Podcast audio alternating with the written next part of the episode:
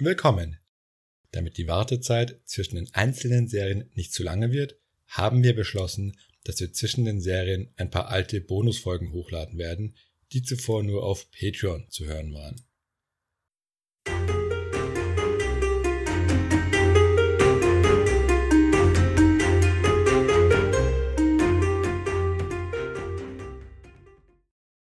Willkommen zur Welt der Spätantike. Ich bin Patrick. Ich bin Christoph. Willkommen zu unserer dritten, lange überfälligen Bonusfolge zu den Guten.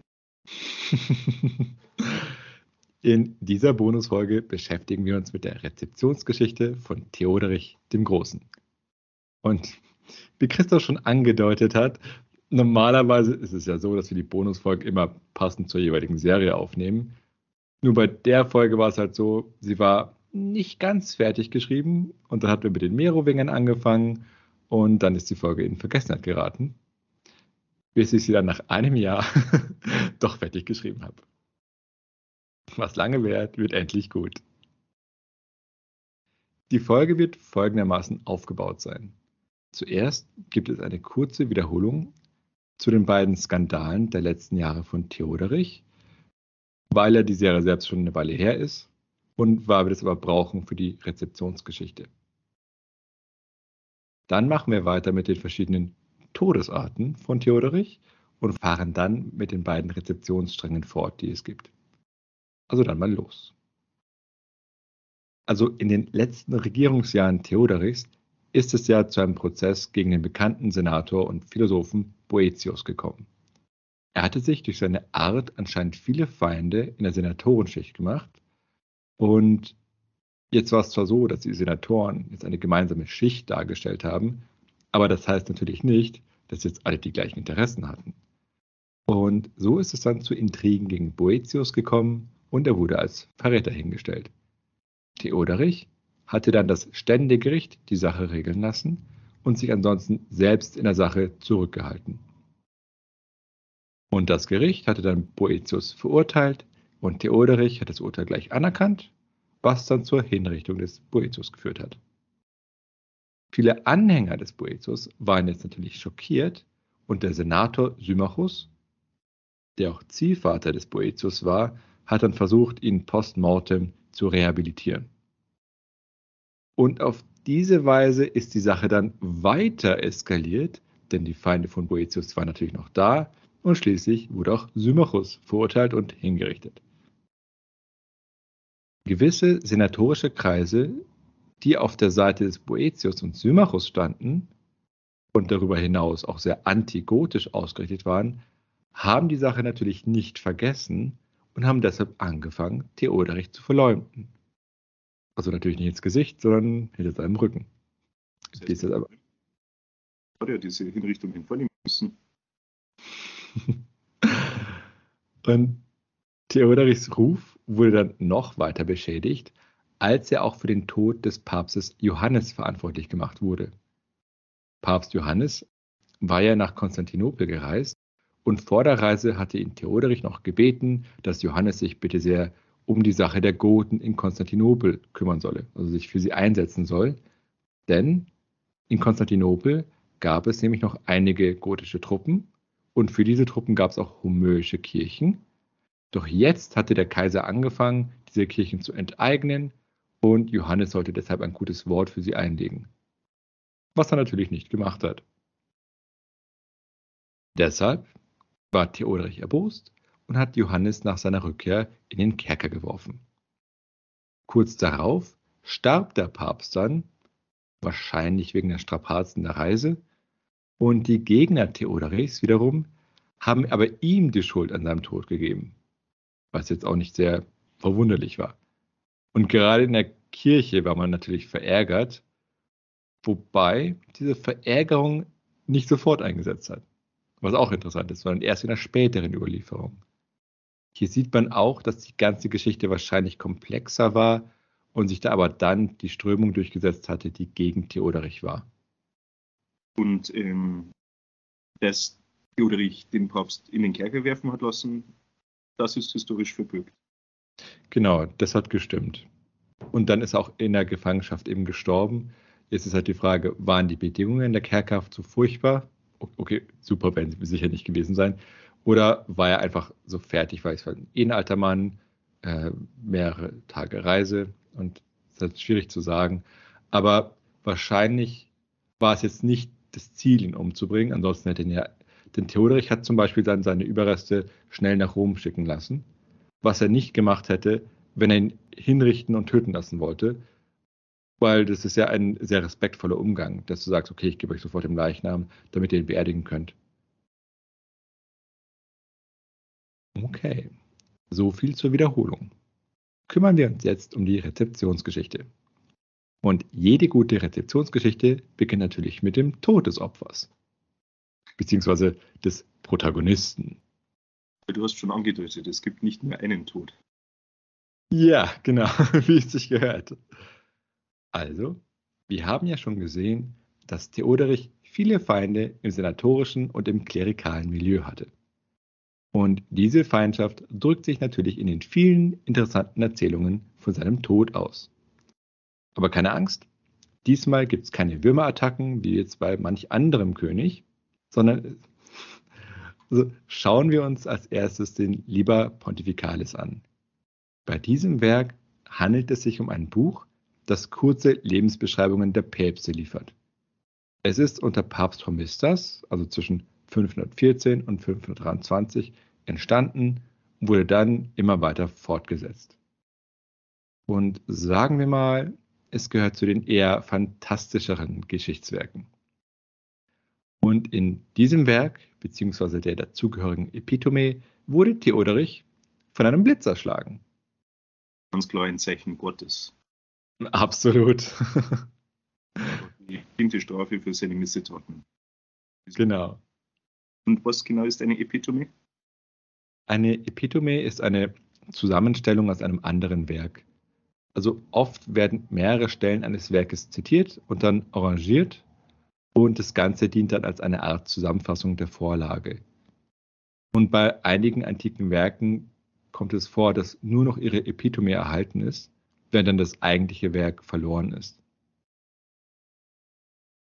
Und in dieser Epitome wurde dann Theoderich eben vom Blitz niedergestreckt.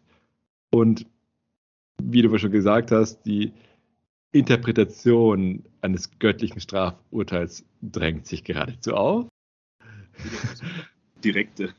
Ja, genau. Und in anderen erhaltenen Epitomen wird der Blitzschlag nur angedeutet und es wird meistens nur von einer göttlichen Strafe geredet, wobei der Blitz nicht explizit erwähnt wird. Daneben gibt es noch eine andere Erzählung in einer anderen Chronik, wobei der Autor dieser Chronik unbekannt ist. Er wird aber in der Forschung als Anonymus Valesianus bezeichnet. Und bei ihm starb Theoderich an der Ruhr. Ist jetzt nicht sehr spektakulär. Aber wer ein gutes Gedächtnis hat und sich noch an die Folge mit König Hunnerich erinnert, der weiß, dass auch Arius an der Ruhr gestorben sein soll. Wobei dann er noch zusätzlich gestürzt ist und dann barsten seine ganzen Gedärme aus ihm heraus. Also explosiver Durchfall klingt dann ganz anders plötzlich. Und die Humeur, also die christliche Strömung, derer auch die Goten anhingen, wurden ja immer als Arianer bezeichnet. Ja, und dann hat es sich natürlich angeboten, diese arianischen Könige wie Theoderich ebenso sterben zu lassen wie Arius selbst. Und auch beim vandalischen König Hunnerich gab es ja auch eine solche Variante. Also neben dem qualvollen Würmertod natürlich. Aber die Varianten des Todes Theoderichs hören an dieser Stelle natürlich noch nicht auf. Der Geschichtsschreiber Prokop hat eine kuriose Geschichte auf Lager. Und zwar war es so, Prokop selbst schrieb zur Zeit des Kaisers Justinian, also im 6. Jahrhundert, und Prokop gehört auch zum Anhang Belisars, der wiederum ja im äh, Krieg gegen die Goten geführt hat. Und bei Prokops Darstellung erblickte Theoderich in einem Fischkopf das Gesicht des Symmachus und erschreckte sich dadurch zu Tode. Also wenn das nicht kreativ ist. Nicht besonders schmeichelhaft Symmachus gegenüber. ich frage, Keine Ahnung. Ich, ich frage mich auch, woher Prokop eigentlich wusste, dass jetzt Theoderich seinen Kopf, im, im, äh, äh den Syberus im Fischkopf gesehen hat, wenn, wenn er sich gleich zu Tode erschreckt hat. Also, außer er hat jetzt laut aufgeschrien, oh mein Gott, Symmachus und äh, ist dann tot umgefallen oder so. Das ist ein sehr guter Punkt. Und äh, Prokop hat eh viele lustige Geschichten, weil er auch ein, ein großer Polemiker war. Gegen das Kaiserpaar zum Beispiel. Und die letzten beiden Versionen seines Todes, also mit der Ruhe und mit dem Fischkopf, haben sich jetzt aber nicht großartig durchgesetzt. Da war stattdessen der Blitz sehr viel einflussreicher. Und man muss auch zugeben, der ist auch eindeutig imposanter. Das stimmt natürlich.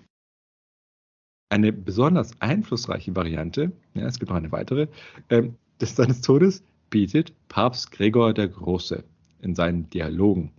Gregor der Große war im späten 6. Jahrhundert Papst und er erzählt eine Geschichte, in der der Tod Theodorichs folgendermaßen dargestellt wird. Und zwar ist es so, dass ein Priester sich mit zwei Reisenden unterhält. Ich zitiere. Wisst ihr, dass der König Theodorich gestorben ist? Nein, antworteten sie ihm. Wir haben ihn lebend verlassen und bis jetzt ist uns nichts derartiges über ihn mitgeteilt worden. Der Mann Gottes aber sagte ihnen noch, ja, er ist gestorben. Denn gestern um die neunte Stunde wurde er ohne Gürtel und Schuhe und mit gebundenen Händen zwischen Papst Johannes und dem Patricius Symmachus hergeführt und in den nahen Krater des Vulkanus geworfen. Als sie dies vernahmen, schrieben sie den Tag auf, als sie nach Italien zurückkehrten, und sie erfuhren, dass der König Theodorich an demselben Tag starb, an dem sein Tod und seine Bestrafung dem Diener Gottes angezeigt worden war. Weil er nämlich den Papst Johannes im Kerker dahinschmachten ließ und den Patricius Symmachus mit dem Schwerte hatte hinrichten lassen, erschien er gerechterweise von ihnen ins Feuer geworfen, die er in diesem Leben ungerecht verurteilt hatte. Zitat Ende. Und bei diesem genannten Vulkan handelte es sich natürlich um den Eingang zur Hölle. Er ist praktisch eines anderen Todes gestorben und dann nach seinem Tod ist er vom Papst und Symmachus Hölle geführt worden. Genau. Und das Interessante an dieser Darstellung ist, dass man sich eigentlich in der Vergangenheit zurückgehalten hatte, wenn man das jenseitige Schicksal von Verfolgern beschrieben hatte. Also man hat die Leute natürlich schreckliche Tode sterben lassen, also das braucht es natürlich schon. Und man ging natürlich auch davon aus, dass sie in der Hölle schmoren, aber man hatte es nicht explizit geschrieben. Und der andere interessante Faktor ist, dass hier auch der Eingang der Hölle erwähnt wird. Auch hier hatte man sich vorher eigentlich eher zurückgehalten. Und diese Darstellung von Gregor hat dann die allgemeine Vorstellung von der Hölle und vor allem ihrem Eingang stark beeinflusst. Und dementsprechend blieb Theoderich natürlich auch nicht der einzige König, der auf seiner letzten Reise den Eingang in den Vulkan fand. Man in dieser Entwicklung einen wachsenden Einfluss und ein wachsendes Selbstbewusstsein des Papsttums sehen? Dass er die Geschichte erzählt, oder was meinst du? Dass er sich praktisch erlaubt, ähm, dieses Urteil zu fällen bei einem König. Hm, also, ich weiß nicht, ob es zwangsläufig wachsender Einfluss des Papsttums selbst ist oder von Gregor dem Großen, der nicht umsonst der Große genannt wird. Also er wird als schon sehr, sehr einflussreich in seinem Schrifttum gesehen. Selbst im Osten äh, hat man seine Größe anerkannt. Also vielleicht lag es eher an, der Person des Gregors selbst. Und eine andere Frage, gibt es eine offiziell anerkannte Theorie, wie Theodorich gestorben ist? Ich glaube, er ist an Altersschwäche gestorben. Also ich glaube ganz, ähm, ganz normal. Warte, ich, ich gucke ganz kurz, weil jetzt, wo du es sagst, ähm, schaue ich mal, was haben wir in der entsprechenden Folge geschrieben. Ja, er ist einfach nur alt geworden.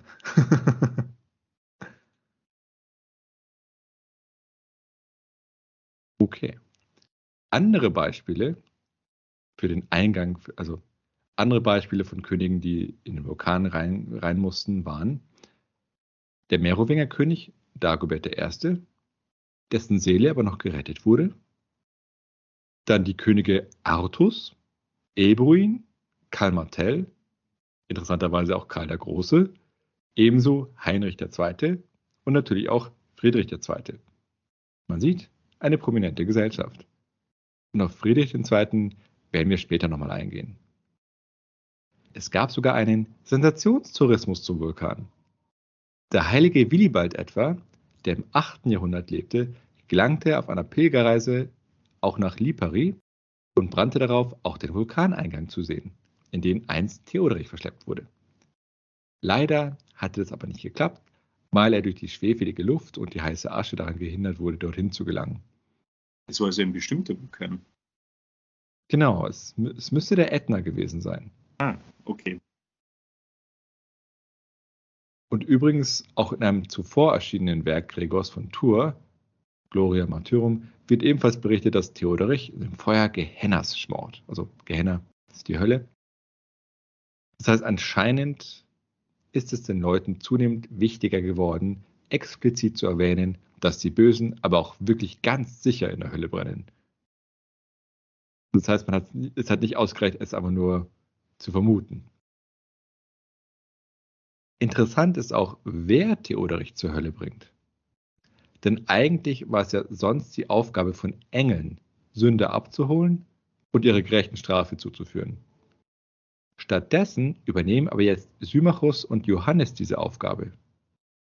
Johannes wurde, weil er als Märtyrer gesehen wurde, auch als Heiliger verehrt. Und es gab zu diesem Zeitpunkt auch schon Wundergeschichten um ihn. Und durch diese Geschichte des Gregor wurden jetzt Heilige aufgewertet. Denn zuerst traten sie nur als Fürsprecher für die Seelen auf und jetzt auch als Richter. Das heißt, Heilige bekamen so auch die Möglichkeit, ihre einzigen Peiniger im Jenseits zu bestrafen. So, jetzt ist genug gestorben. Wenden wir uns jetzt den Abenteuern Theoderichs zu. Oder besser, von Dietrich. Denn Theoderich spielt unter dem Namen Dietrich von Bern die Hauptrolle in mehreren mittelalterlichen Heldensagen. Dietrich war dabei die mittelhochdeutsche Variante von Theoderich und Bern war die mittelhochdeutsche Variante für die Stadt Verona. Also Theoderich von Verona sozusagen. Die verschiedenen überlieferten Epen behandeln in der Regel Teilabschnitte von Dietrichs Leben.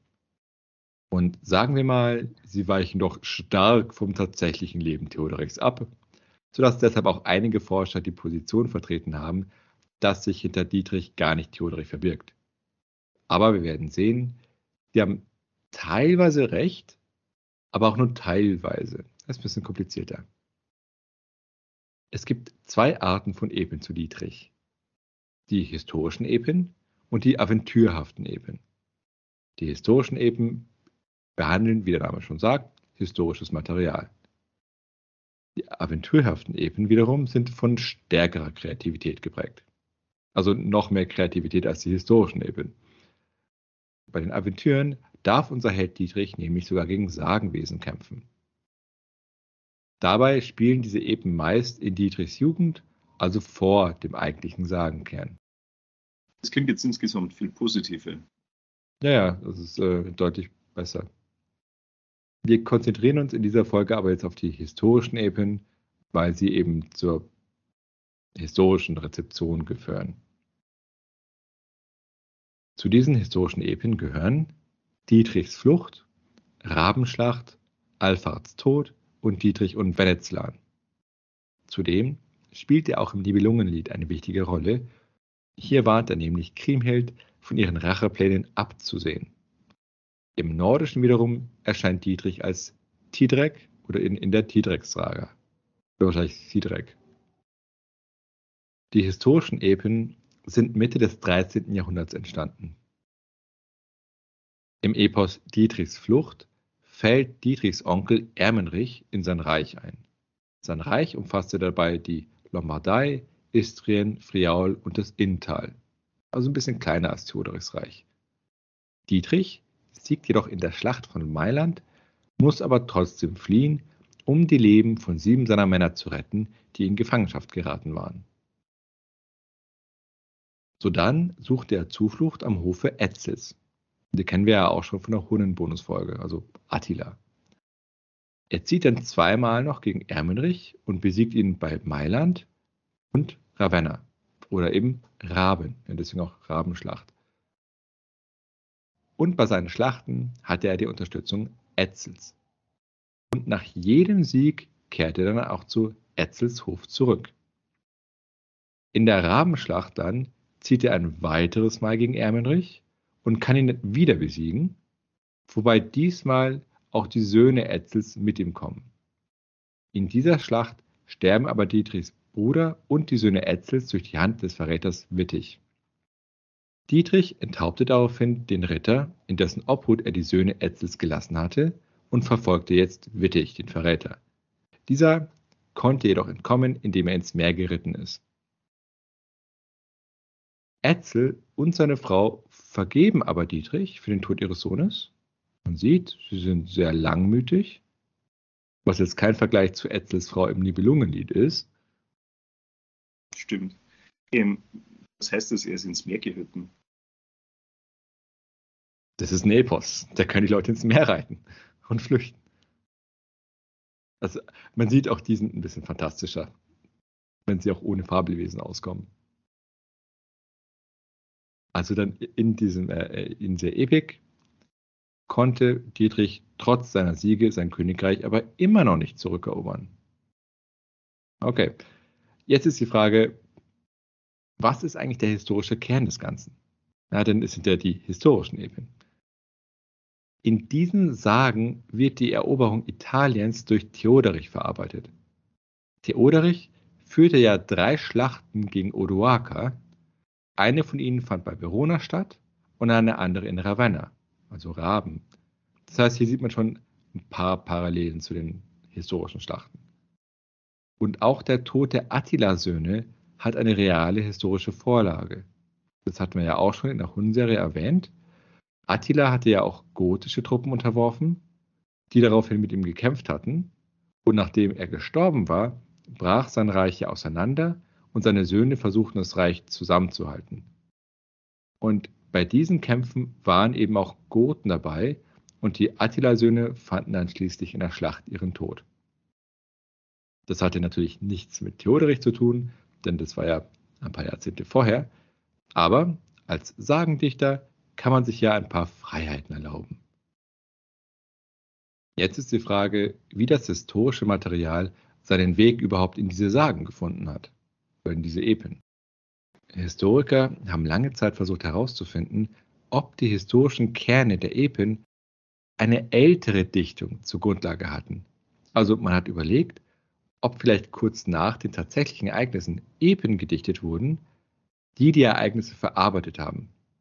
Und dann über Jahrhunderte hätten sich diese Epen dann weiterentwickelt und wären dann schließlich im 13. Jahrhundert niedergeschrieben worden. Soweit die ersten Theorien. Mittlerweile hat man aber die These verworfen und geht jetzt nicht mehr von einer 600 Jahre alten ungebrochenen Uran-Tradition aus, sondern man denkt sich, ja okay, also die paar historischen Fakten, die in den Epen verarbeitet wurden, hätte man auch ohne weiteres in Chroniken finden können. Gleichzeitig könnte man aber auch meinen, dass die einzigen historischen Fakten, die der Autor kannte, der Name Dietrichs ist und dass es drei Schlachten gab. Denn schon wenn man auf den Namen Ermenrich schaut, der für Odoaker steht, sieht man ja, okay, der, der, Name ist falsch. Und es war jetzt auch nicht so, dass Theoderich nach, jeder, nach jedem Sieg Italien wieder verlassen musste. Also wird, jetzt wird schon schwieriger. Müsste es dann Teil der Sage ja, also, ja, eben, das ist ja die Frage, warum, warum macht der, der Dichter das? Wahrscheinlich war es nämlich so, dass das tatsächliche historische Wissen des Autors über Theoderich begrenzt war. Und deshalb hat er die historischen Fakten, die er kannte, mit Anspielungen aus seiner eigenen Zeit angereichert. Und da der Dichter selbst im 13. Jahrhundert bzw. während der Herrschaft Friedrichs II. gelebt hatte, hat er sich aus Berichten von Friedrichs Feldzügen bedient. Ein Indiz dafür ist, dass der Autor viele italienische Städte erwähnt, die sonst in der deutschen mittelalterlichen Sagentradition eigentlich nicht vorkommen. Das heißt, er hat sie nicht der Tradition der Heldenepik entnommen, sondern aus der Realität. Wobei er dann die Details über die verschiedenen Orte wahrscheinlich von heimkehrenden Rittern bekommen hat. Ich gehe jetzt mal auf einige inhaltliche Elemente der Epik ein, die ihren Ursprung im zeitgenössischen Kontext des Autors haben. Verona hat eine wichtige strategische Bedeutung im Epos. Ermenrich marschiert gegen Ravenna und Verona. Und als Dietrich an Etzels Hof erfährt, dass seine Partisanen Verona zurückerobert hatten, marschierte er direkt dorthin. Zur Zeit Friedrichs II. war es jetzt so, dass Verona eine wichtige Brückenstadt zwischen den deutschen Landen und Italien war. Und im Herbst 1237 zog Friedrich II. mit einem Heer in Verona ein. Also eine erste Parallele. Dann zurück zum Epos. Als Dietrich dann das nächste Mal nach Italien zieht, marschiert er gegen Padua. Die Stadt ist von Friedrich, dem Sohn Ermenrichs, besetzt und der wird natürlich besiegt, konnte aber nach Bologna zu Ermenrich fliehen. Dietrich zieht so dann nach Ravenna, um dort zu schauen, wie es der Stadt in ihrer Besetzung ergangen ist. Im nächsten Kriegszug wird dann dieselbe Route beschrieben, also nach Padua, und dort kommt es aber nicht zur Schlacht, sondern Dietrich organisiert ein Ritterturnier. Na, ist ein bisschen komisch, weil ja Ritterturniere ja bei Theoderich natürlich noch gar nicht existiert haben, aber auch hier handelt es sich um eine Anspielung auf Friedrich II. Als der nämlich im Jahr 1239 mit seinem Hof nach Padua gekommen war, hat er dort erstmal Ritterspiele abgehalten. Das heißt, der Dichter kannte also die historischen Ereignisse seiner Zeit und hat sie dann in seine Sage eingebaut. Das heißt, einerseits ist seine Sage damit natürlich erfunden, aber er hat bewusst realistische Elemente eingefügt, oder besser gesagt, er hat Dinge eingefügt, die zu seiner Zeit real praktiziert wurden. Und das Witzige dabei ist, dass dadurch ja für die Zeitgenossen die Geschichte realistischer geworden ist. Obwohl natürlich in Wirklichkeit das Ritterturnier nur erfunden war, was ja komplett anachronistisch war. Das ist einfach eine andere Wahrnehmung von der Vergangenheit, die die Leute damals hatten. Genau, also, also man muss ja bedenken, dass ja die Leute relativ wenig über die vergangenen Jahrhunderte wussten, also gerade Normalsterbliche oder, oder, oder selbst Aristokraten. Und ähm, hier muss man noch zusätzlich bedenken, dass es ja auch Literatur ist. Also der Dichter beansprucht auch gar nicht, die Realität abzubilden. Und ja, dann übernimmt er etwas Dinge in seine Geschichten, die halt seine Zuhörer verstehen. Und ähnliches gibt es ja auch später in der, in der Kunst zum Beispiel da ist es ja auch so, wenn du dir historische Schlachten anschaust, dann haben die Kämpfer dort oft aber Rüstungen, die aus der Zeit des Malers stammen. Ja, das heißt, es ist irgendeine antike Stadt, die dargestellt wird, oder Alexander den Großen, der dann aber so eine spanische Rüstung aus dem 16. Jahrhundert trägt oder sowas. Also das gibt es da auch. Eine weitere Parallele zwischen Historie und Dichtung gibt es bei den Schlachtenbeschreibungen. In zwei Schlachten während Dietrichs Flucht und in der Rabenschlacht wird Dietrich nämlich vorgeschlagen, sein Heer in zwei Hälften zu teilen, um die feindliche Übermacht zu besiegen. Ein Teil soll nämlich vorausreiten und sich verstecken, und die andere Hälfte zieht später nach und greift dann das feindliche Heer direkt an. Und sobald es zur Schlacht kommt, soll dann die vorausgerittene Hälfte, die sich versteckt hatte, rauskommen und den Feind von hinten angreifen. Ein ähnliches Manöver hatte es tatsächlich gegeben. Nur eben nicht bei Theoderich natürlich, sondern bei Friedrich II.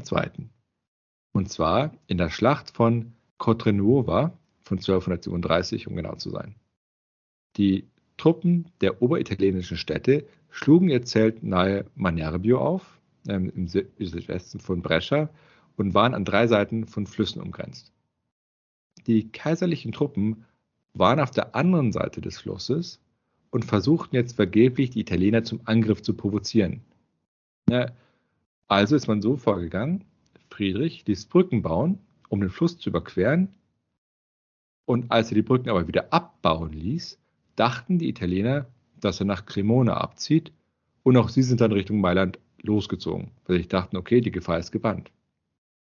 Friedrich hatte aber seine Armee geteilt und nur einen Teil nach Cremona geschickt und der Rest ist dann nach Westen, nach Soncino geritten. Ja, dort haben sie nämlich vermutet, dass dort die, ihre Feinde den, den Fluss überqueren würden.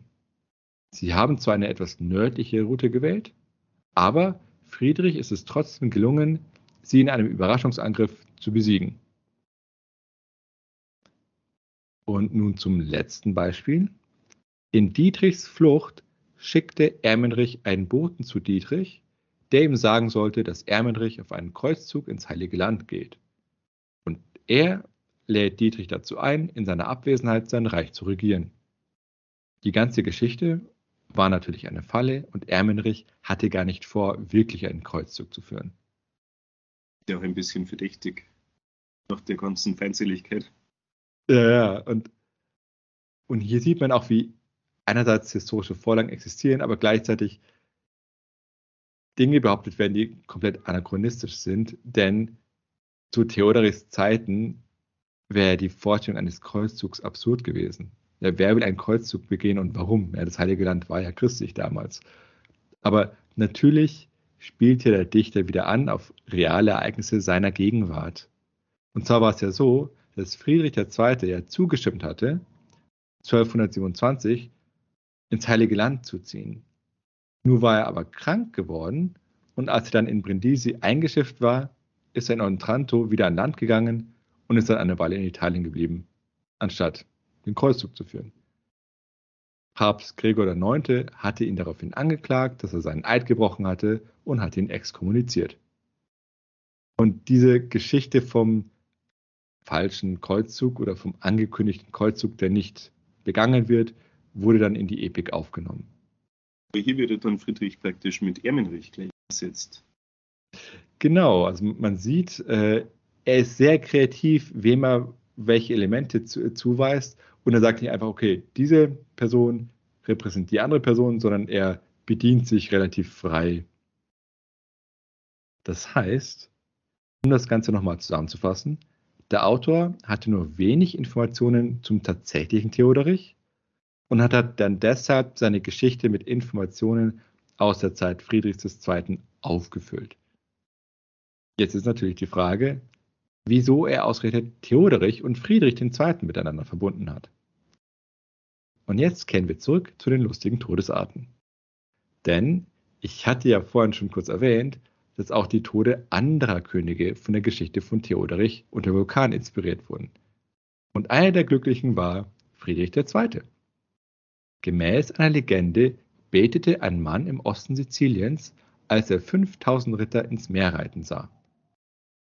Als sie das Wasser berührten, dampfte es auf, als wären die Ritter glühend heiß gewesen, und als er dann einen der Männer fragte, was vor sich gehe, wurde ihm mitgeteilt, dass Kaiser Friedrich mit seinen Männern in den Ätna hineinreitet. Nach einer anderen Legende, nämlich der Legende des heiligen Bartholomäus, hatte Friedrich II. in Benevento den Befehl gegeben, alle Kirchen zu zerstören. Und dann, eines Tages, habe einer einige Gestalten in Weiß gekleidet vom Himmel herabkommen sehen. Sie haben erklärt, dass sie die Patrone der zerstörten Kirchen seien und dass sie soeben den Kaiser gerichtet hätten. Und zum selben Zeitpunkt ist dann Friedrich II. gestorben. Hier geht es hauptsächlich um die Auseinandersetzung zwischen Kaiser und Kirche. Genau, denn beide Männer, sowohl Theoderich als auch Friedrich, hatten es sich ja mit der Kirche verscherzt. Theoderich, weil er ja Arianer war und für den Tod des Papstes verantwortlich gemacht wurde, und Symmachus natürlich. Und Friedrich II. wurde ebenfalls als Sünder gesehen und ebenfalls mehrfach exkommuniziert. Also hier eben diese Parallelen.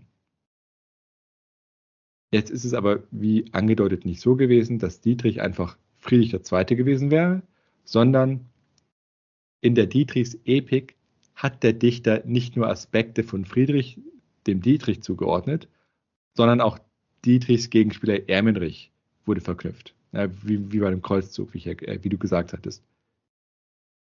Das heißt, der Autor hat schlicht verschiedene zeitgenössische Elemente genommen und sich dann von diesen inspirieren lassen und dann schließlich auf verfremdete Weise in seine Geschichte eingebaut. Ja, damit eine gewisse Botschaft äh, verbreiten oder ging es nur um darum, das realistischer zu machen? Wahrscheinlich ging es darum, das Ganze realistisch zu machen und aus Kreativität. Obwohl natürlich durch die Art und Weise, wie du Friedrich sterben lässt, ähm, kannst du natürlich auch eine Botschaft ähm, verbreiten. Aber dass man das jetzt mit Theodorich verknüpft, ich glaube, es ist einfach so, wie, wie, wie mit dem Würmertod, wie wir es schon angesprochen hatten. Man weiß einfach, die Bösen sterben auf brutale Art und Weise. Und wenn es historische Vorlagen gibt von Todesarten, dann greift man die gerne wieder auf. Okay, schließen wir diese Folge in angemessener Weise mit Dietrichs Tod. Auch hier sieht man wieder klare Parallelen zu den Geschichten von Theodorichs Tod. Aber die Dietrichs Epik hat es ein bisschen besser mit Dietrich gemeint. Das Werk Zabulons Buch, das ein Werk aus der aventürischen Epik ist, erzählt, dass der vermeintliche Vulkansturz von Dietrich nur eine Täuschung war. Und zwar hat Dietrich dies vorgetäuscht, um auf diese Weise zu Laurins Bruder Sindel zu kommen, der ihm ein tausendjähriges Leben ermöglichen kann. Na, also im Prinzip das Gegenteil von Theodors Ende. In der Tidrex-Saga wiederum springt Dietrich bei der Jagd auf ein schwarzes, praktisch dämonisches Pferd und verschwindet dann.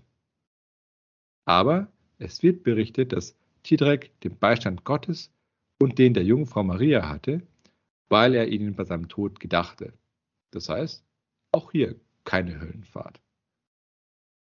Und in einer Geschichte aus dem 14. Jahrhundert namens Der Wunderer wird Dietrich von einem Teufelsross entführt, also wieder die Sache mit dem Pferd, doch hat er überlebt und muss als Buße bis zum jüngsten Tag mit einem Drachen kämpfen. Also auch hier ein bisschen netter, also okay, er muss mit den Drachen bekämpfen, aber hat danach wenigstens ein, ein, eine Chance auf Erlösung. Und in der Heldenprosa, die der mittelalterlichen Epik nachgestellt war, überlebt Dietrich als einziger unter den mittelalterlichen Helden und wird dann von einem Zwerg weggeführt, der ihm sagt, dass sein Reich nicht von dieser Welt sei. Jetzt also eine klare Anspielung auf das Christuswort, mein Reich ist nicht von dieser Welt. Das heißt, hier wird angedeutet, dass Dietrich in den Himmel kommt und eben nicht in die Hölle. Also hier sieht man, dass die Sympathien der Autoren der Epik eindeutig auf der Seite von Dietrich lagen und sie jetzt nicht ihn mit Theoderich und Friedrich II. gleichgestellt haben in ihrer, in ihrer Ablehnung. Okay, damit beenden wir unsere letzte Bonusfolge zu den Goten. Nach nur einem Jahr Verspätung. Wie geht's jetzt weiter? Also bezüglich vom Patreon-Account soll es in den nächsten Wochen einige kleine Erinnerungen geben. Bisher ist es ja so, dass wir eine Empfehlung gegeben haben für ein Abonnement und als Gegenleistung gab es dann die Bonusfolgen. Und wir wollen dieses System jetzt ein bisschen erweitern. Und zwar soll es so sein, dass wir ein, zwei Kategorien einführen.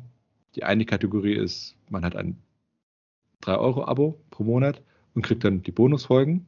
Also es ändert sich da nichts. Und wir wollen noch ein 5 Euro, eine 5-Euro-Kategorie einführen. Und dort kriegt man dann die Bonusfolgen und gleichzeitig die Manuskripte der regulären und der Bonusfolgen als PDF. Also ich werde mich im, in den nächsten Wochen darum kümmern. Das wird dann wahrscheinlich erst ab November so sein. Und dann müssen eben alle, die das Bonusmaterial haben wollen, ihr Abonnement umändern. Also das kann ich jetzt nicht machen. Das heißt, selbst die, die jetzt drei oder fünf Euro eh schon spenden, die müssen jetzt dann das umklicken, umändern, um auch die zukünftigen Folgen zu bekommen. Aber preislich wird sich jetzt nichts ändern. Aber ich werde noch in einem speziellen Post extra Informationen äh, dazu bei Patreon hochladen. Okay. Dann bis zur nächsten Folge. Zur nächsten Folge.